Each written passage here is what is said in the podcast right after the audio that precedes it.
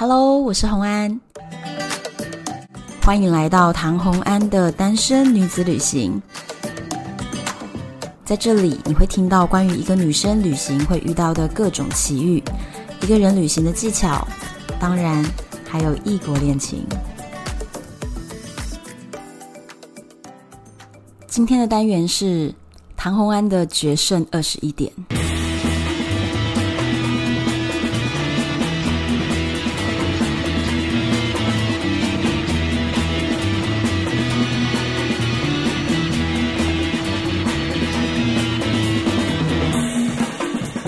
Hello，我们又回到赌场的单元。上一周我们聊到什么？大家还记得吗？我们聊到在新加坡，我跟杨丹已经找到了阿涛，成为我们新的金主。然后我们组了新的团队。阿涛这边呢，他有带他自己的大玩家。那我跟杨丹呢，就升级，我们就成为 counter，然后来算牌。当牌热的时候，我们就叫阿涛的人过来下注。一开始也蛮顺利的哦，第一天就两个小时赚进了台币八十万，当时呢算是我第一次这么顺，所以呢非常开心。大家还记得那个剧情吗？好，那接下来呢，今天要跟大家分享的是什么呢？我要跟大家分享的就是我们在新加坡短短的这一段时间里面，其实经历了好几件蛮重要的事情，我觉得。对我自己来说的冲击远大于之前首尔或者是澳门所遇到的事情，因为其实我们在澳门与首尔这两个地方算是打得非常小心，而且团队很大，就是我们的团队可能有七八个人在互相轮班，又有混合不同的国籍。比较不容易被赌场发现。那再来是因为奥尔特跟乔瑟夫他们两个都非常的小心，所以只要一有一点风吹草动，他们就决定，哎，我们就撤了。所以呢，大家听一听前面会感觉到，我们好像在首尔，哎，没发生什么事就撤了，然后再来跑到澳门，也没发生什么事又撤了，就是这样子。真的当下我自己也是这种感觉，就觉得。很像沾酱油一样，诶，根本就没有做什么事，然后怎么团队不断不断的在改变计划。那在新加坡呢，发生的几个重大事情呢，就是我们接下来故事里面要提到的哦。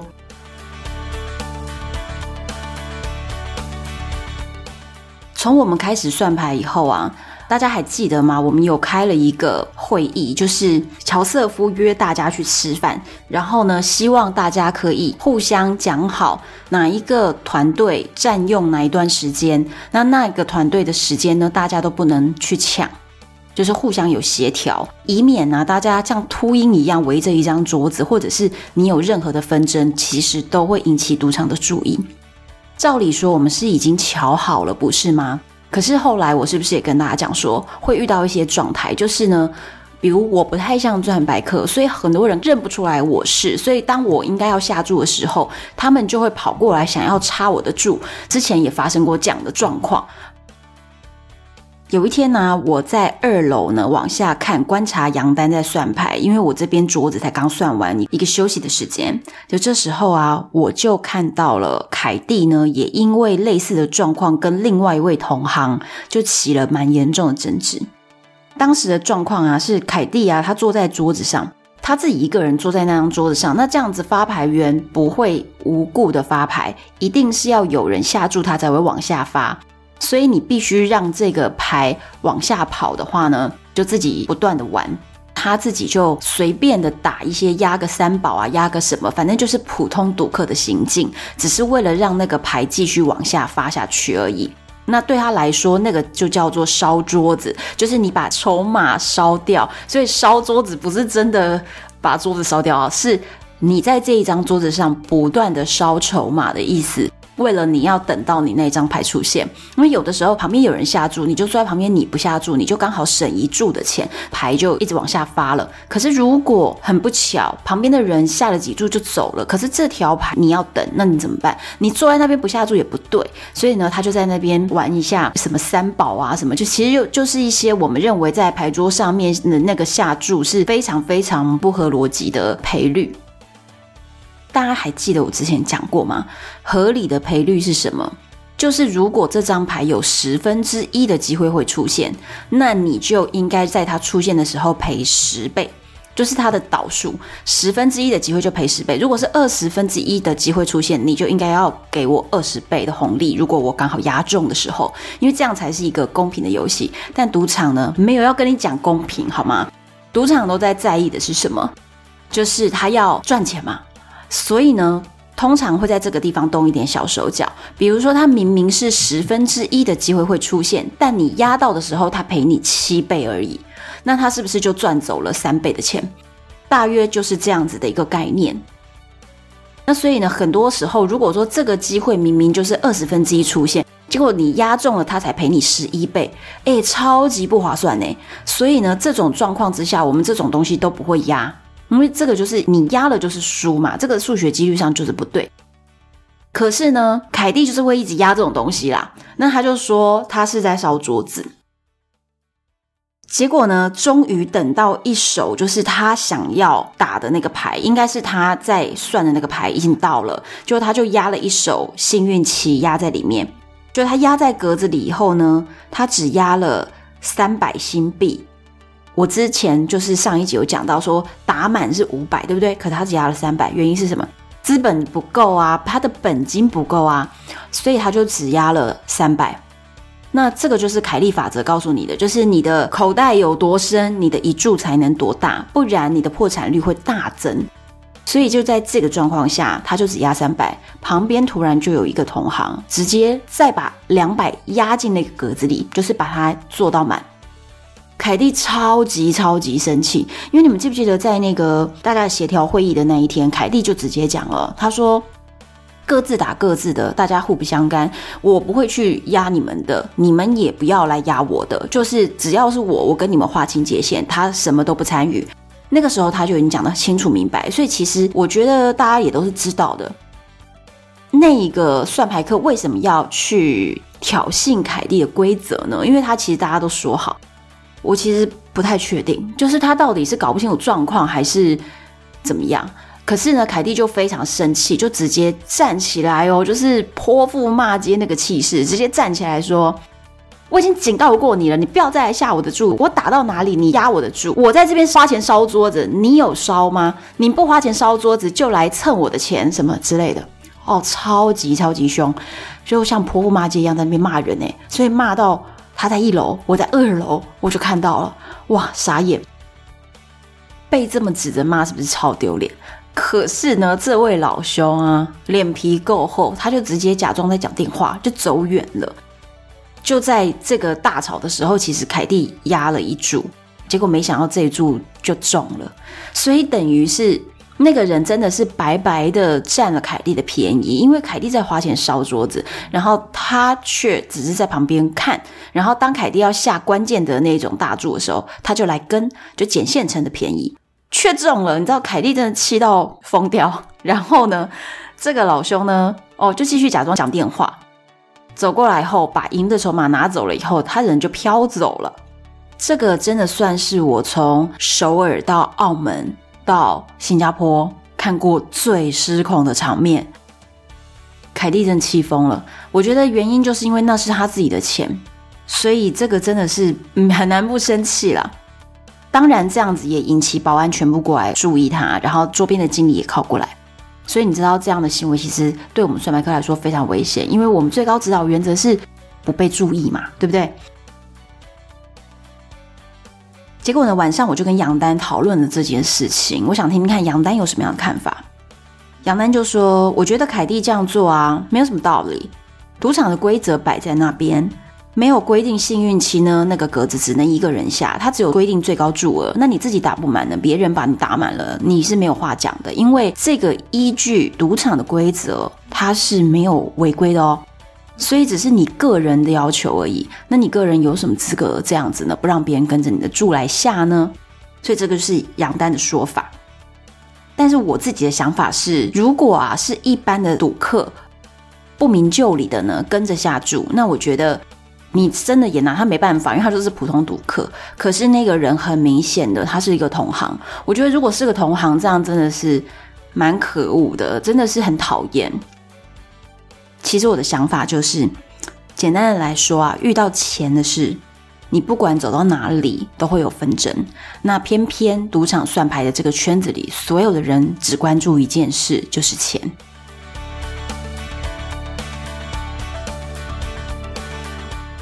隔天早上起床，我呢打开 email 收信呢，就收到了一封非常特别的信。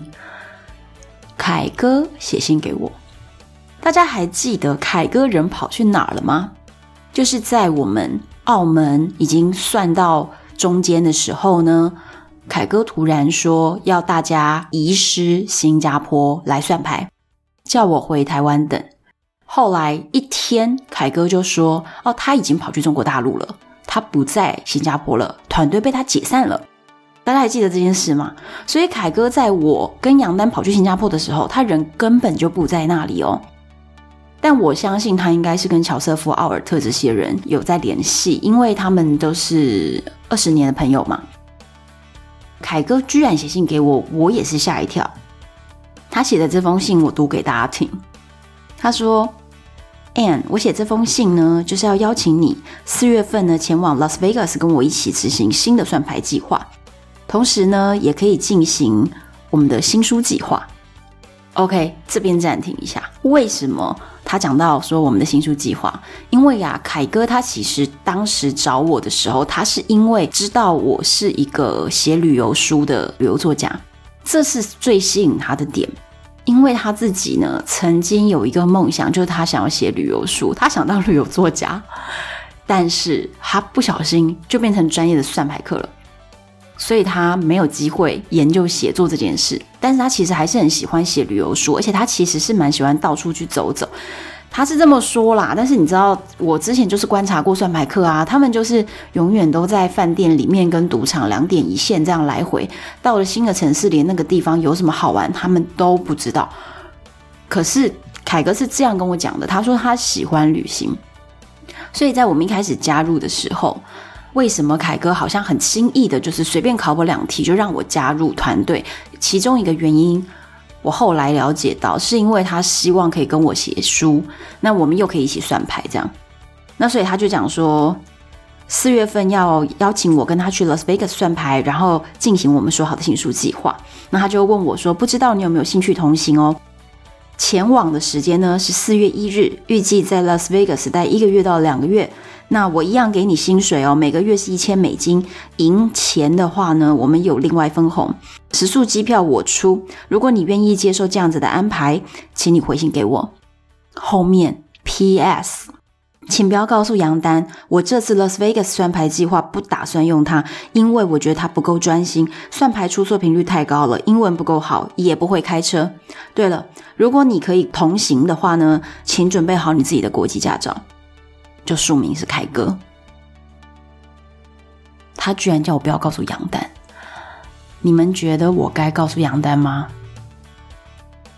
其实我是一定会告诉杨丹的，因为能够进入这一个算牌的世界，最关键的能够让我踏入的人是谁？就是杨丹啊！就是因为在一年多前，我跟他说未来有算牌机会，你记得找我。他真的记得，而且他真的找我了，所以我认为他才是我最重要的一位 partner。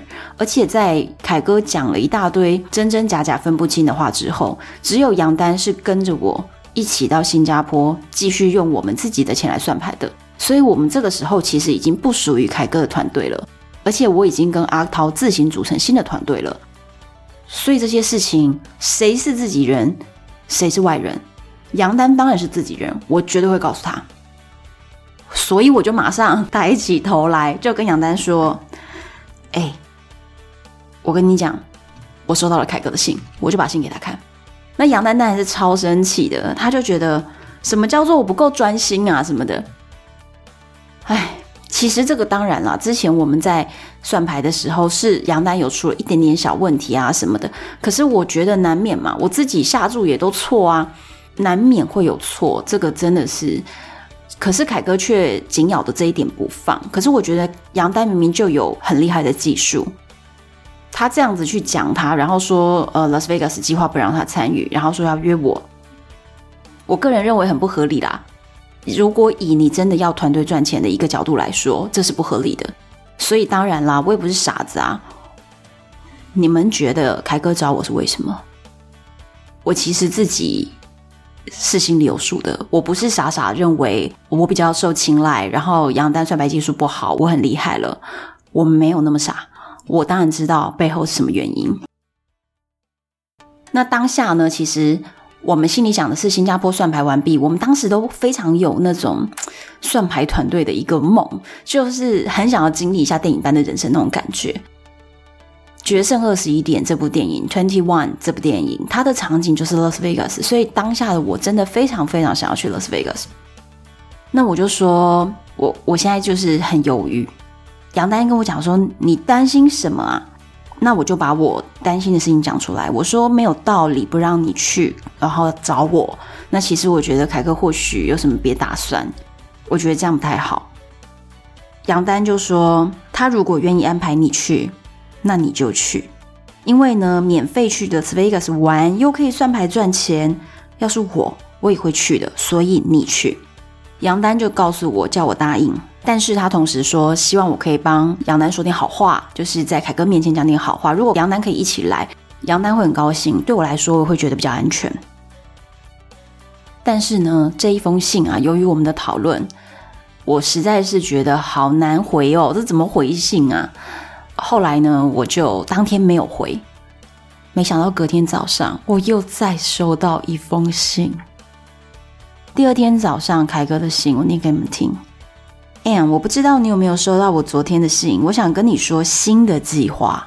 我预计在 Las Vegas 算牌一个月之后呢，我们就前往欧洲旅游，外加前往几个欧洲的小国算牌两至三个月。你有没有兴趣一起同行？我希望能够尽快收到你的回信。哇，收到这封信，我真的头都很痛诶，就是怎么办啊？好难回答。可是凯哥一直催啊，所以怎么办？确实想去，可是我又不想要在没有杨丹的时候去。杨丹平静的跟我说啊，你就回信说你要去啊，不用管我，因为呢，我在拉斯维加斯其实是还有其他的金主，我也可以联络看看。我觉得他的语气听起来算是很平静，所以应该是我真的答应凯哥是没有问题吧。但我很担心，就是凯哥对我有没有什么其他的意图？就是我刚刚讲的，找我真的没有道理，所以只有另外一个可能，就是你对我有什么其他的意图。虽然他说是为了写书嘛，嗯，但是大家都不傻，不是吗？这个时候，杨丹就安慰我，他说：“你记不记得之前第一次遇到凯蒂的时候，那个时候凯哥怎么讲的？他就说呢，像凯蒂这样子的女生呢，自己呢装得非常高傲，很像 hard to get，就是很难追求的样子。但其实呢，她想太多。因为我在 Las Vegas 赌桌上遇见她的时候，我约她一起来算牌，就跟我约你吃个早餐、午餐、晚餐是一样的。”所以凯蒂何必认为我是在追求她，然后还开出条件说哦，来算牌要买礼物什么的，这些东西是凯哥亲口说的。所以呢，杨丹就讲了，他说：“哎，你别想太多，你忘了凯哥说啦，跟我一起旅行就等于在问你吃饱了没啊？那他第一封信就是在问你说要不要一起吃早餐呢？第二封信就是问你说要不要连午餐一起吃啊？就大概这意思吧，你别想那么多。我想一想。”好吧，那我就回信给他说，嗯，我可以跟你一起吃早餐跟午餐。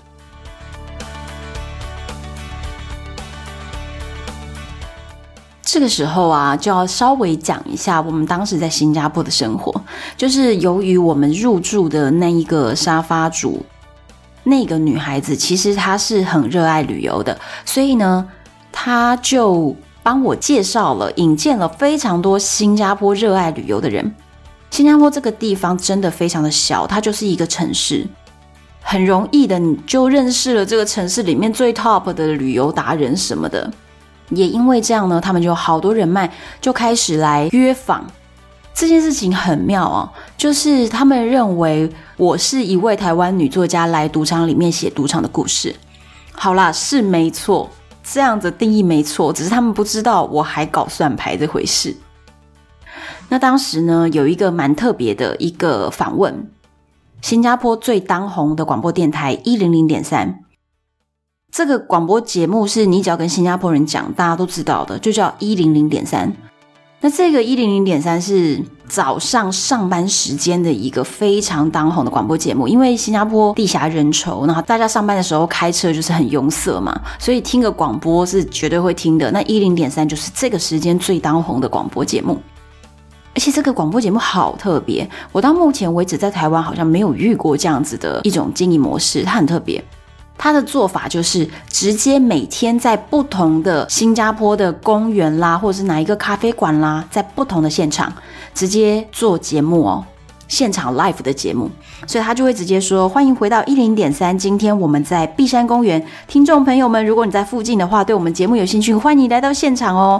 今天的来宾是谁谁谁，类似这样。那当天我们的地点就是碧山公园。”那当然啦，找我的话就是聊到说，为什么你会有兴趣来这边做一个赌场里故事的一个写作呢？大概是聊这个主题。然后现场就是做谈话节目类型，所以除了主持人跟我，还另外找了两位来宾。但是很不好意思，因为我当时对新加坡的整个政治经济那些部分不是那么的了解，所以我不太知道说这两位语坛的来宾他们到底是什么样的身份。好像有一位是记者，然后另一位我不太知道。总共四个人语谈。那当下呢，既然讲到了我来赌场写故事，对于赌场这件事情的看法，新加坡呢是一个保守的华人社会，那他们全国就是由李氏家族带领着大家一起拼经济，所以新加坡最重要的行业就是投行，投行就是银行业。他们自己的国民认为，在国内开赌场是不好的事情。他们认为赌是非常糟糕的事情，是一个非常负面的印象。在这个节目的访谈的过程当中，也趁广告时间，主持人跟来宾就有跟我讲说：“呃，等一下我们会问你，你认为在新加坡开这个金沙赌场到底是对是错？”那我的立场就是，我认为如果可以带来经济的提升和吸引观光客。滨海湾金沙赌场刚建好的时候，你看有多少人去朝圣，然后上面有那个无边际泳池，所以那个时候真的是好红好红的一个地方，确实是带来很多观光经济的财富，所以我认为是可行的。那我也认为呢，新加坡设定了自己的国民要入场必须要买门票，所以让你呢未赌先输，我觉得这个方法还是很聪明，这是我立场。可是当下呢，那两位语坛的来宾，当然他们就是要代表反面的心声嘛，同时是不能得罪新加坡的听众们呢、啊，所以他们两个就是有特别跟我说，哎，等一下可能会做点效果啊，节目效果。所以后来呢，当我在节目当中去讲，我认为这是一件不错的事情，他们俩就说，啊，你这样很要不得啊，这个这民风都给你败坏了，什么什么就非常激动的回应啊。所以新加坡的谈话性节目也是蛮有趣的，那这个是一个广播的形式。那天我就在那边做了这样子的一个访谈，而且真的哦，好多人在我访谈的时候，他们就渐渐开始来碧山公园围观呢，就是现场跑来支持的感觉，太特别了。而且在节目结束以后，还马上就有报纸方面的人马上跑来，然后跟我说：“哎，我刚刚听到一零零点三节目，就马上冲来现场，可不可以做个访问？”所以呢，当天上一个现场节目，连带着又有一些报纸媒体的访问。那当下我都觉得没有问题啊，蛮有趣的啊，因为我本来加入算牌团队就是为了要写下这些。很特别的人生经历的故事嘛，所以我当然就不会像普通的算牌客一样，普通算牌客特别低调，那我就不低调，是因为有原因的嘛。我就是想要写书啊，而且我也没有一辈子要当算牌客，所以受访呢，我也一并接受了受访。那那一天广播节目结束之后，正准备搭着计程车回去赌场，要跟杨丹开始会合的时候，突然我就收到了杨丹的简讯，简讯上面写着。凯蒂被保安抓走了。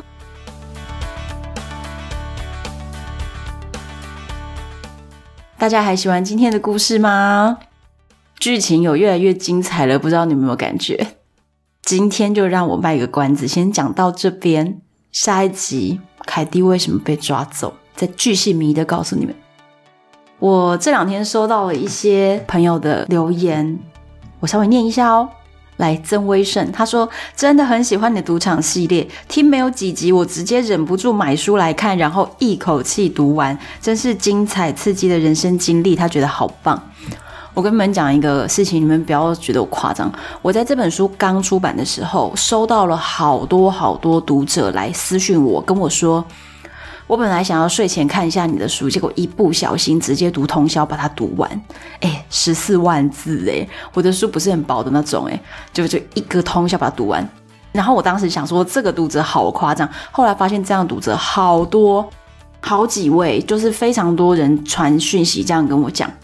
哎，再来我跟你们预告一下，有一位听众，他直接写信告诉我。他加入了某个算牌团队，而且就是在这两年的事情，就是很新很新的状况。然后发生了什么样的事情，包含了他直接告诉我，现在的团队里面已经知道如何破解蜗牛机，也就是自动洗牌机。他留言跟我讲了这个事，然后也给了我非常多他们当时写下来的日记，很精彩，对不对？我跟你们讲，我已经跟他约好了，等我把。我这个故事讲完，你看现在已经到了新加坡透明已经要很高潮了。这个故事大概再讲几集就结束，我就要约他来访谈，直接把他的事情告诉各位，让他来告诉各位到底最新的就在这一两年内的算牌的状态到底是什么样子，还有蜗牛机可以算牌到底是怎么回事？有没有觉得很期待？希望你们很喜欢哦，敬请期待下一集。我是洪安，拜拜。